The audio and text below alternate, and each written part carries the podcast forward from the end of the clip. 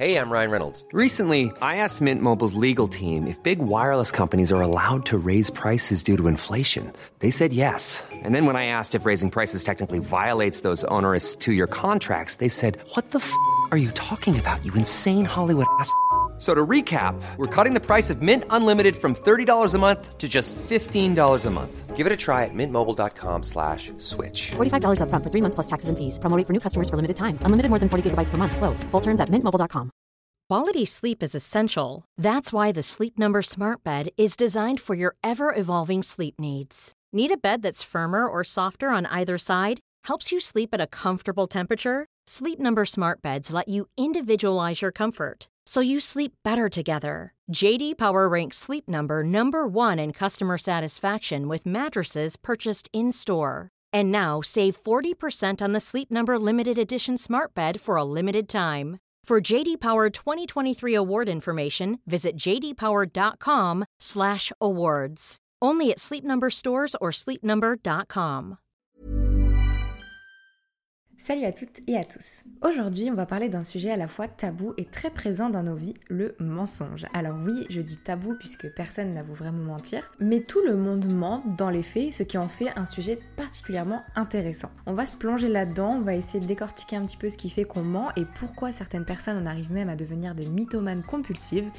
Et ce sujet, c'est aussi vous qui l'avez choisi sur Instagram du podcast, donc je t'invite à me rejoindre là-bas si jamais tu n'y es pas encore et si tu as envie de participer au backstage des épisodes. Pour commencer, j'ai recueilli un petit peu vos visions du mensonge et c'est plutôt intéressant puisque globalement vous voyez ça comme quelque chose de négatif, mais avec tout de même quelques nuances. Parmi vos témoignages, j'ai pu lire que le mensonge était la pire trahison ou encore un vice qui serait une manière de feindre d'être honnête.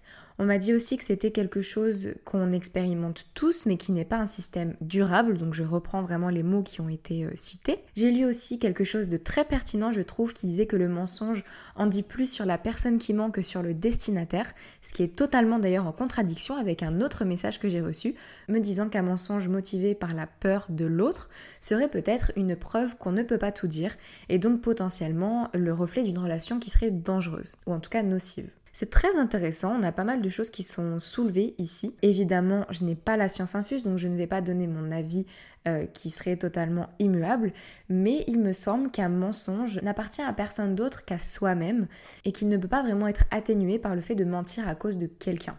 Enfin, je ne sais pas trop, à vrai dire, je, ne sais pas, je ne suis pas experte de ce sujet, mais en tout cas, c'est l'impression que j'ai. Et je suis assez d'accord sur le fait qu'un mensonge en dira toujours plus sur nous, donc sur la personne qui dit le mensonge, qui le crée, que sur la personne à qui on va le dire puisqu'il nous appartient, c'est nous qui le fabriquons, et l'autre personne n'a pour seul pouvoir que de le recevoir, ou en tout cas, ou de le rejeter. Donc tout d'abord, j'imagine que tu le sais, mais on ment depuis notre plus tendre enfance, et de manière assez naturelle finalement. En effet, mentir serait une espèce de protection, étant donné qu'en tant qu'enfant, on pense que les adultes savent tout, qu'ils ont le savoir, qu'ils sont le savoir même, qu'ils sont par essence supérieurs à nous. Et mentir, ça nous permettrait donc en tant qu'enfant de reprendre le pouvoir sur tout ça et de se créer un monde qui n'appartient qu'à nous, dont on est l'unique maître. Euh, selon plusieurs spécialistes, ce ne serait donc pas très pertinent et très bon de dire à un enfant tu es un menteur, puisque instinctivement, il ou elle va vouloir correspondre à cette image qu'on lui donne et ça ne va faire que l'encourager à mentir d'autant plus. On peut remplacer le mot menteur par imaginatif ou imaginative ou encore par par exemple raconteur d'histoire euh, si on veut nuancer un petit peu le propos et si on veut éviter de cataloguer l'enfant dans le rang de menteur ou de menteuse. Ensuite, à l'adolescence, le mensonge, ça devient plutôt un moyen, un outil presque même, pour prendre son indépendance, notamment vis-à-vis de ses parents, et maintenir l'autre à distance. En effet, on va se construire, on a besoin de se trouver, de se connaître, et le mensonge est souvent utilisé pour se construire des univers qui nous aident à savoir ce qui nous correspond ou pas, tout au long de ces années-là. C'est aussi une petite bulle émotionnelle qui va nous protéger des autres. Par exemple, un adolescent incompris au sein d'une famille aura plus de facilité à mentir pour éviter les conflits ou pour coller à quelque chose qui est attendu de lui ou de elle pour euh, se protéger. De la même manière qu'il va mentir ou qu'elle va mentir pour se créer un personnage auquel il ou elle voudrait ressembler, c'est une manière tout à fait normale de se construire en tant qu'adolescent, puisqu'on cherche une identité qu'on n'a pas encore et donc qu'on va devoir Évidemment, si le mensonge devient compulsif, abusif, voire même dangereux, il faut essayer de se poser les questions nécessaires et dans ce cas-là, un rendez-vous chez un thérapeute serait très certainement une bonne idée puisque on le sait et si vous le savez pas, je vous le dis, la mythomanie reste une maladie psychiatrique qui peut être très dangereuse, qui est très difficile à déceler. Donc si vous avez l'impression qu'il y a quelqu'un ou que vous-même mentez très particulièrement euh, souvent de manière abusive sur des sujets parfois qui n'ont rien à voir en inventant des histoires rocambolesques, etc. C'est peut-être, euh, voilà, ça peut être intéressant de se poser la question. Et si vous avez de gros doutes, de commencer par consulter un psychologue ou un psychiatre qui vous donnera un avis d'expert. En ce qui concerne les adultes, une étude qui a été menée par la Business School de Vancouver nous dit que en moyenne, euh, un adulte mentirait deux fois par jour et qu'on mentirait plus depuis l'an 2000. Alors ces chiffres ne veulent pas forcément dire grand-chose, mais en tout cas ils nous montrent que c'est un sujet qui touche tout le monde de manière régulière et je suis certaine que beaucoup d'entre vous mentent quotidiennement, même parfois sans s'en rendre compte. Une autre étude dont je n'ai plus vraiment le nom, je suis désolée, montre quant à elle que 80% des utilisateurs de sites de rencontres mentent sur leur profil. Et ça c'est une information qui est très intéressante puisqu'elle combine à la fois la problématique du mensonge et la problématique de l'image sur les réseaux, qui est très souvent faussée, voire inventée, et qui nous fait sentir bien ou mal selon l'importance qu'on lui donne.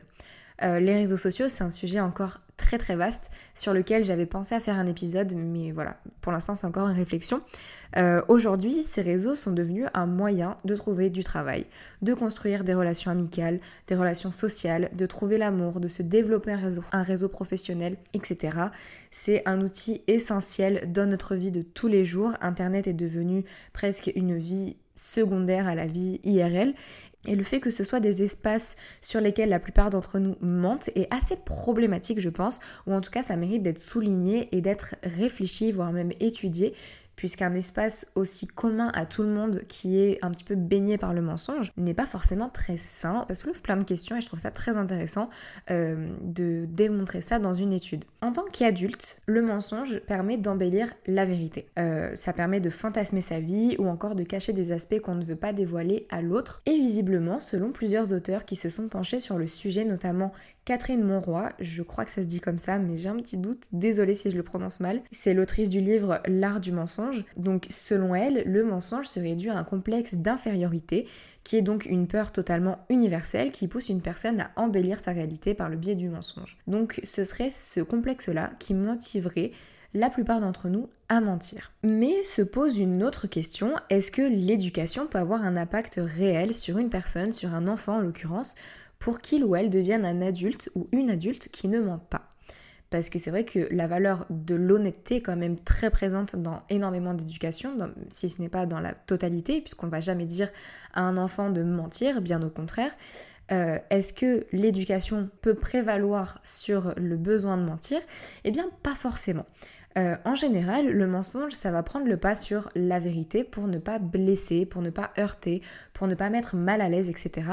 Et en fait, là, c'est la politesse qui va prendre le dessus sur une éducation, entre guillemets, anti-mensonge. C'est une sorte d'altruisme, en fait. Et c'est vrai que pour la vie en société, les bonnes manières, ça pousse souvent à devoir mentir, voire même ça, ça encourage, certains systèmes sociaux vont encourager mentir, pour s'incorporer dans la société. C'est ça qui va pousser un petit peu tout le monde à mentir tous les jours, c'est parce que c'est une manière de vivre un petit peu quotidienne. Mais le mensonge, même s'il est parfois dit pour ne pas blesser, il est surtout très souvent fait pour se valoriser soi-même et ça peut mener à une addiction à cette espèce de travestissement de la vérité. Donc dans son livre, l'autrice Catherine Monroy nous dit que le mensonge se situe dans le cortex préfrontal. Euh, c'est très scientifique, je ne sais absolument pas où ça se situe, mais c'est ce qu'elle dit, donc je lui fais confiance. Et en fait, euh, le fait de mentir, ça déclencherait un système addictif où plus on va mentir, plus le sentiment de culpabilité va s'amoindrir et va nous faire sentir un petit peu plus autorisé en quelque sorte à mentir de nouveau. C'est comme ça qu'on va déclencher un cercle addictif au mensonge, au travestissement de la vérité, à l'embellissement de sa réalité, etc. Donc finalement, c'est normal de mentir, c'est presque naturel.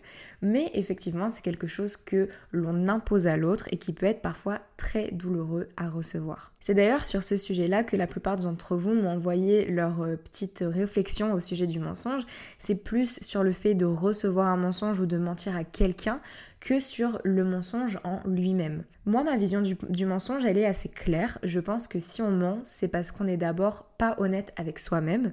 Donc il va y avoir un petit travail d'alignement et un retour à nos valeurs de base aussi à faire pour se demander si vraiment ce mensonge est en cohérence avec qui on est et avec qui on veut être. La réponse en général sera non, mais il faut se poser la question et se pousser à faire ce travail pour s'en rendre compte. Et c'est aussi parce qu'on pense que notre imaginaire, ce qu'on invente, ce qu'on fantasme est plus intéressant, plus épanouissant, voire même plus acceptable que la réalité elle-même. Et encore une fois, ça soulève un problème assez important.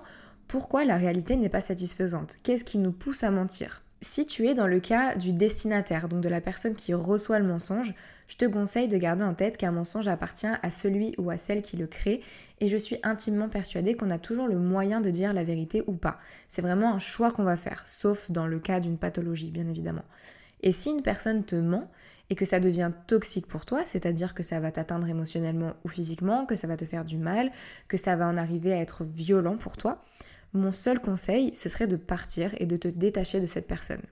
Tu ne pourras pas la pousser à changer toute seule. Il faut que ce processus de vérité vienne de lui ou elle. Dans le cas où ce serait pas toxique, mais ce serait simplement difficile à gérer pour toi, je pense que le dialogue reste toujours la solution face à quelqu'un qui va te mentir. Alors ça peut être très délicat, ça peut être très compliqué, surtout que ça implique pas mal de choses euh, émotionnelles, mais il faut savoir, je pense, parler sereinement des choses qui nous font du mal dans une relation, quel que soit le type de relation, parler des choses qui fâchent, parler de nos besoins, parler de nos envies, parler de nos peurs, parler des mensonges, et ainsi trouver un équilibre qui va favoriser une relation saine qui sera à terme basé sur l'honnêteté. Donc tout ça, ce sont des sujets très complexes qui relèvent des valeurs profondes de chacun, qui relèvent des besoins de chacun, des, des, visions aussi de la vie et des relations très spécifiques et bien personnelles.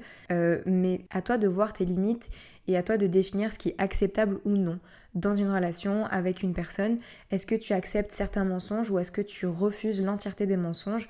Ça, c'est à toi de voir et c'est surtout à toi d'en discuter avec la personne concernée. Après, voilà, il faut quand même garder en tête qu'on ment tous et tout un petit peu et que ce n'est pas forcément tout blanc ou tout noir. Il y a de la nuance à apporter partout. Et j'espère que cet épisode aura pu t'aider à voir un petit peu plus clair sur ce sujet tellement tabou et pourtant si vrai et si quotidien qu'est le mensonge. Euh, j'espère que cet épisode t'aura plu qu'il t'aura intéressé, qu'il t'aura diverti. Comme d'habitude, on se retrouve sur Instagram et par mail si tu as envie de partager ton expérience de vie avec moi au travers d'une interview. Tu trouveras tout ça en description. N'hésite pas à me mettre 5 jolies étoiles sur Apple Podcast si tu aimes l'émission et si tu as envie de me soutenir. Ça m'aide énormément à référencer l'émission et tu le sais, il faut référencer les émissions pour qu'elles puissent grandir. Donc je t'invite à le faire et à me poster un petit commentaire pour me dire ce que tu en penses. Et puis je pense que je n'ai plus qu'à te dire à très bientôt dans un prochain épisode de bouteille à la mer.